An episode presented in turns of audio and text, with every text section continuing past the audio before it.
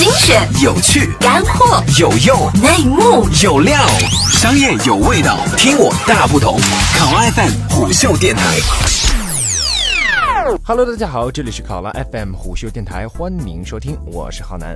在中国，刷单是电商行业不少卖家的潜规则。调查发现，依附一些网购平台，近几年形成不少规模庞大的刷单组织，人数少则几十数百人，多则数千人。他们隐身于各大语音平台，一些网店的好评和高销量，依靠他们组建的刷单工厂完成。这些刷单工厂已经形成完整的产业链。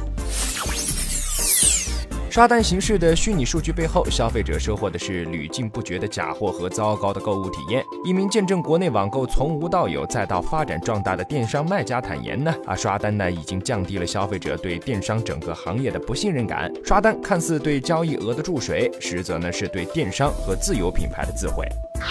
五月十五号深夜，看着自己店铺里商品的个位数销量，淘宝商家陈青睡不着了。他打开 IS 语音，进入幺八零刷单频道，刷一单五至七元。此时呢，已近二十三点，频道里喊卖声、音乐声不绝于耳。在这条通道里，每天深夜，数以千计的电商卖家一刻不停地发布任务。一条龙服务的刷单组织负责调度刷手，协调物流作假。每当接到刷单指令，经过培训的成千上万的刷手会蜂拥出动，他们煞有介事的购物，确认收货，给出好评。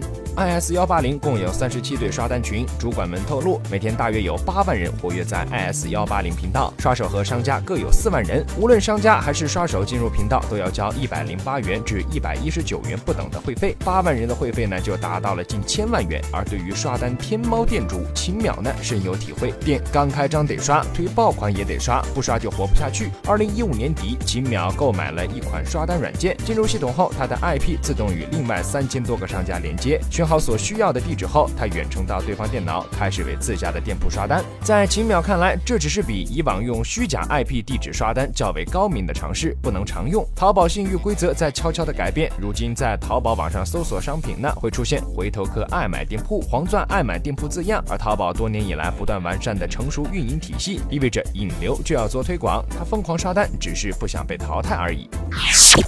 不但小商家如此，大商家也避免不了刷单。据报道，最近呢，国内鲜花在线预订与速递平台爱上鲜花挂牌新三板，在招股说明书中自曝三年刷单二十六万笔，刷单费用支出一百七十五点四六万元，刷单产生的虚假收入累计三千万元，其中二零一五年的刷单量就占当期总订单量的百分之四十二点零二，近一半的销售都是刷出来的。然而，商家刷好评最受伤的还是我们消费者。好嘞，以上就是我们今天节目的全部内容。欢迎订阅收听。